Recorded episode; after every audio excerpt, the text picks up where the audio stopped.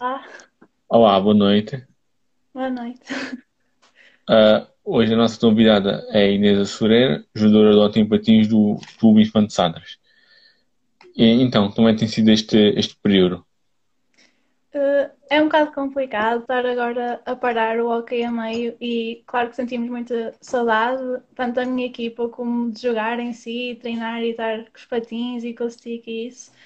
Eh, Mas pronto, tenho alternado entre as aulas virtuais e estudar e os treinos no ginásio. E a época estava a ser positiva para ti, eras a melhor marcadora do Infante Sadras. Ah, como é que estava a tua, a tua época? Como é que podes, podes analisar? A nível pessoal, eu acho que estava a correr bastante bem, até porque estava na- no top 10 das marcadoras nacionais. E eh, eu tinha, estava a treinar bastante para ir melhorar e por isso eu acho que estava a ser bastante positivo para mim em si. E, e ao nível da equipa, como é que estava a correr a temporada, em termos de objetivos? Eu acho que não, não foi a melhor época, mas ainda assim nós estávamos bastante unidas e a alcançar bons resultados e contra equipas mais difíceis conseguíamos dar luta. Uh, por isso, eu acho que estávamos num bom caminho, ainda que não estivéssemos a ter os melhores resultados possíveis. E como somos das equipas mais novinhas, eu tenho bastante orgulho da nossa raça e, e podermos lutar contra as outras e isso. Por isso, eu acho que até foi bom. E se tivéssemos mais um tempo, acho que podemos mostrar mais nós. Ah, acreditam-te no futuro, mantendo a estrutura da equipa, podem evoluir e chegar a outro patamar?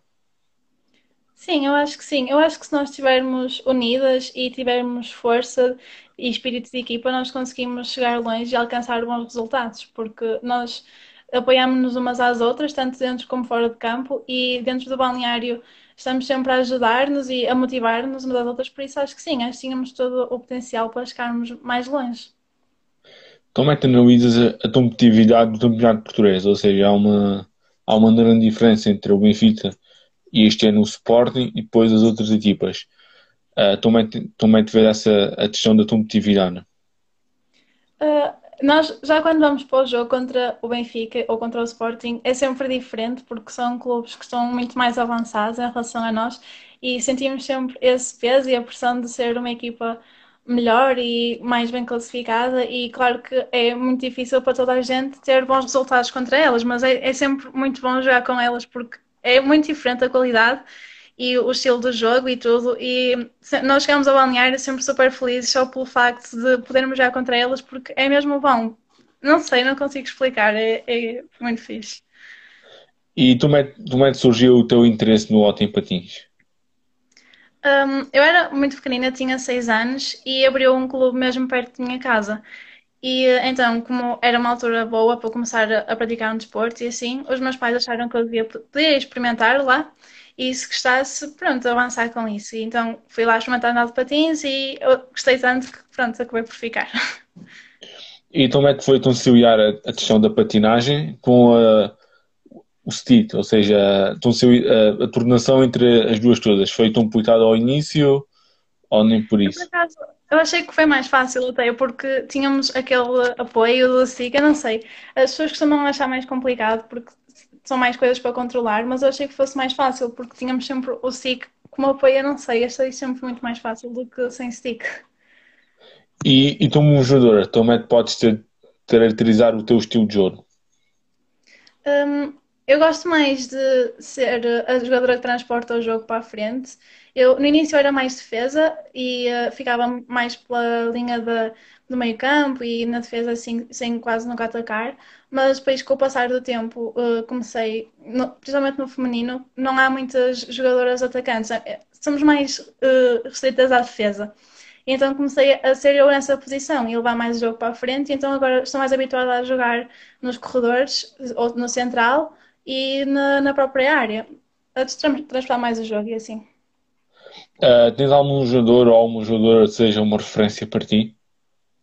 Sim, o, Jorge Silva, que joga na Oliveirense agora, eh, desde miúda que eu gosto muito dele. Quando vi na primeira vez no Europeu, cá em Portugal, eh, foi aí que eu conheci e eu lembro-me desde aí que eu sempre o adorei, porque comecei a acompanhá-lo tanto no Porto e comecei a ver os jogos dele e pronto, até hoje tem sido sempre.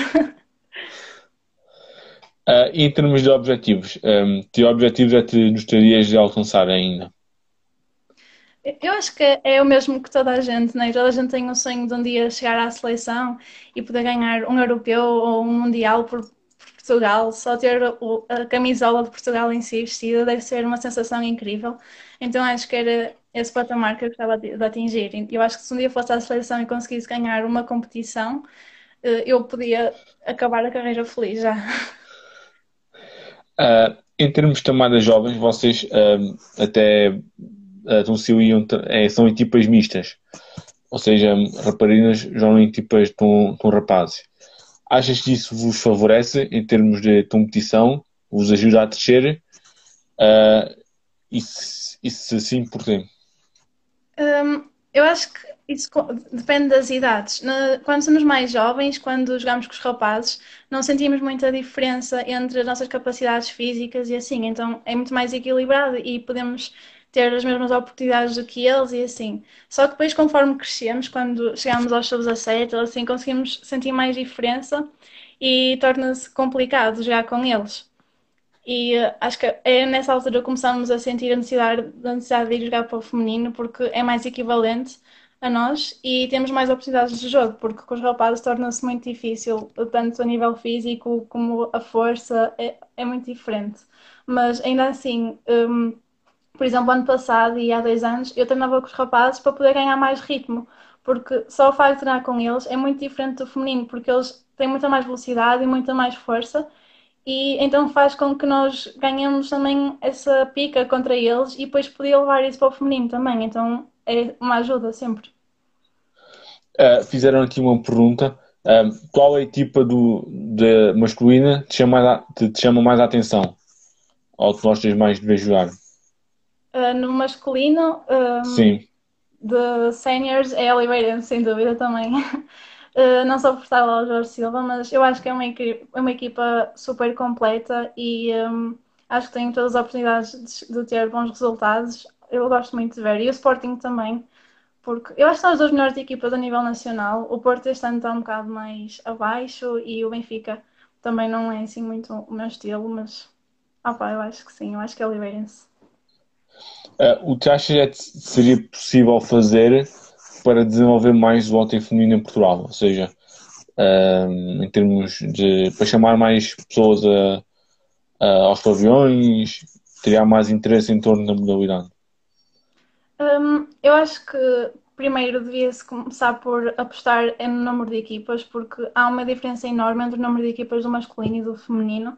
Nós somos 13 e o, masculino tem três divisões com imensas equipas e um, eu acho que isso era uma grande evolução e também o facto das equipas com maior destaque, como o Benfica, o Porto o Sporting, começarem a apostar também no desporto feminino. O Benfica e o Sporting já começaram, mas se o Porto e outras equipas grandes também fizessem isso, eu acho que seria mais chamativo para a própria modalidade e também para o feminino em si, porque ia haver sempre mais raparigas a querer entrar e acho que sim, acho que é isso.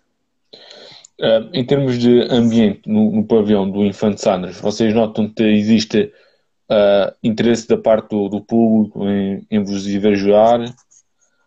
Sim, eu acho que por acaso o Infante é, apoia muito o feminino, uh, porque trata-nos da mesma maneira como trata os séniores, é exatamente igual tanto a nível de equipamentos, também nos fornecem as olheiras e as luvas, é igual aos séniores, os transportes também não pagamos e temos sempre alguém da direção a ver os nossos jogos, tanto o presidente está lá sempre nos jogos em casa, eles apoiam muito o feminino, por acaso, e temos boas condições lá.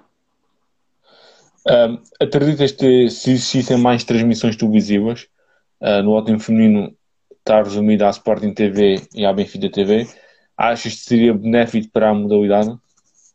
Sim, eu acho que sim, sem dúvida seria muito melhor, porque não há jogos quase nenhum a transmitir em televisão sem ser esses, e no Benfica TV nem toda a gente consegue ver, ou seja, basicamente fica restrito ao Sporting TV, e não é quase, não é nada do hockey feminino, há muitos mais campeonatos e muitas mais competições que poderiam ser vistas e que não, não são porque não há transmissão delas, nem ouve-se falar, nem nas redes sociais, nem lado nenhum, por isso eu acho que seria um ponto a melhorar.